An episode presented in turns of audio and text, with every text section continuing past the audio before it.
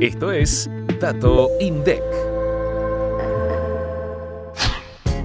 En octubre, las exportaciones de bienes alcanzaron los 7.901 millones de dólares y las importaciones 6.074 millones de dólares. El intercambio comercial argentino, es decir, la suma de ambos valores, creció 15,4% interanual y alcanzó un total de 13.975 millones de dólares.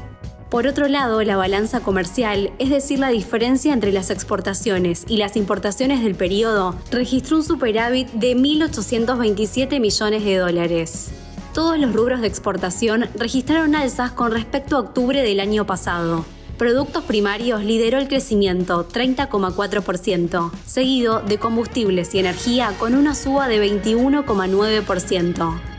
Las importaciones incrementaron 15,8% con respecto a octubre de 2021 y se destacaron las subas en vehículos automotores de pasajeros y en combustibles y lubricantes. China lideró el podio de los principales socios comerciales, seguido por Brasil, la Unión Europea y Estados Unidos.